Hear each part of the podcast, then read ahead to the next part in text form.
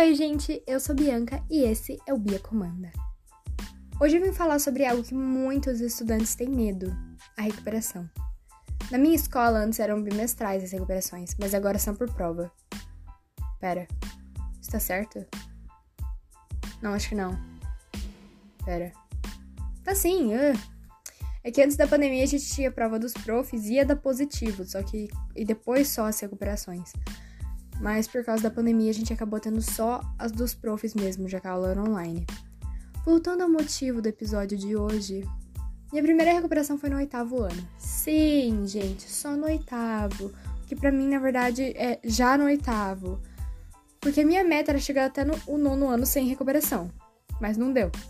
Inclusive, no nono ano eu fiz muita recuperação. A aula era online, mas ainda assim eu fiz muita recuperação. Mundo doido, né? E a observação aqui era o primeiro bimestre de 2019 e a dona Bianca tinha tirado nota baixa na prova. Agora sim é minha observação. Eu nunca tirei nota vermelha no boletim, mas isso é porque eu fiquei de recuperação. Mundo doido, né? Eu espero nunca tirar, por causa que eu não quero que isso ferre comigo no futuro. Obrigada. Ainda assim, era o oitavo ano e eu caguei na prova de ciências e na geografia. Inclusive, isso gerou briga depois entre o pessoal da sala. Porque muita, muita gente tinha tirado nota baixa. E a gente foi falar da prof. E a gente criou um abaixo assinado de zoeira. E tipo, a gente falou, ah, eu criei ali, passei pra minha amiga. E a gente foi passando pelas pessoas, nossos amigos mais próximos, falou assim: ah, você concorda, assina. E chegou em uma das panelinhas, só que a gente falou assim que não era para chegar nas panelinhas. Mas eles entregaram. Inclusive, amigas, se vocês estão ouvindo isso, pelo amor de Deus, não liga que eu chamava vocês de panelinhas, mas é que na época vocês juntas era meio, meio pesado o negócio ali. Mas ok. E, e também que isso que vocês fizeram foi digno de uma panelinha. E daí. É, e daí. É, chegou nas panelinhas e elas pegaram. Eu não vou citar o nome de nenhuma delas, ok? E elas contaram pra prof. Sendo que eu escutei e ainda conversei com elas. Tipo, eu fui no banheiro um dia antes, mais ou menos, e elas estavam falando mal da professora de ciências. E daí eu fui lá e falei com elas, né? Delas falaram mal da prof pra mim. E eu pensei, nossa, vamos, vamos lá, que a lei elas também vão, vão fazer, né? E, mas fazer o que, né? Elas nos entregaram e aí envolveu até a diretora. Mudando agora, a recuperação em si foi de boa, meus pais não ficaram tão desapontados quando eu achei que ficariam. Mas eu tentei provar para mim mesma que eu ia arrasar na prova, eu criei expectativas muito altas, porque eu não estudei tanto assim. E depois eu achei que meus pais iam me matar, mas só ficaram desapontados. Inclusive, lembrando aqui agora, criando uma extensão aqui da história, indo para 2018, eu acho. Eu quero agradecer meu amigo Adrian, porque no sétimo ano ele me ajudou quando eu estava prestes a chorar na sala por uma nota baixa em matemática. Então, muito obrigada, Adrian. E Dona Bianca, você não sabia o que estava por vir. Mas sério, obrigada, Adrian.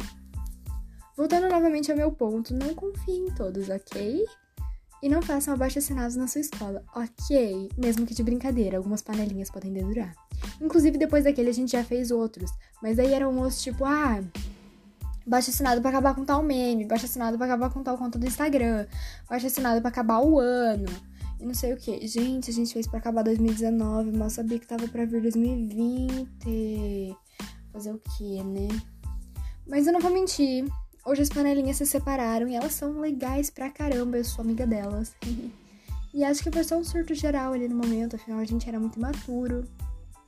Não que agora a gente seja super maduro, não, a mentalidade de 12 anos prevalece na maioria, mas agora a gente tá melhor quanto a isso. Moral da história: se tem dúvida, pergunta. Não crie abaixo assinados. Conte pros seus pais quando ficar de REC. Não. REC é recuperação, tá? Acho que vocês sabem disso. Não falsifique assinatura.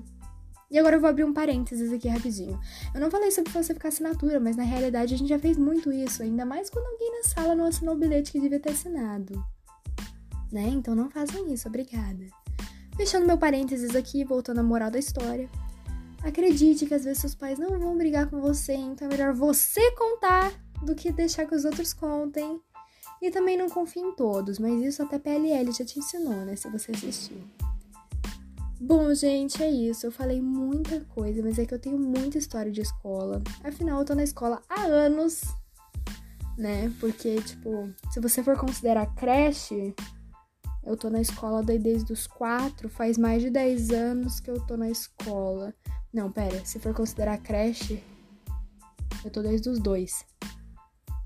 É, eu tô há 12 anos na escola. Então é, meus amores. Espero que tenham gostado. Me sigam no Instagram, arroba BiaJB2502, no YouTube, que é Heights Bianca, que eu posto vídeos em inglês e em português. Sigam a conta no podcast do, sigam a conta do podcast no Twitter, arroba Bia Comanda com B e o C maiúsculo. E sigam o podcast. Um beijo para vocês e até o próximo episódio. Tchau!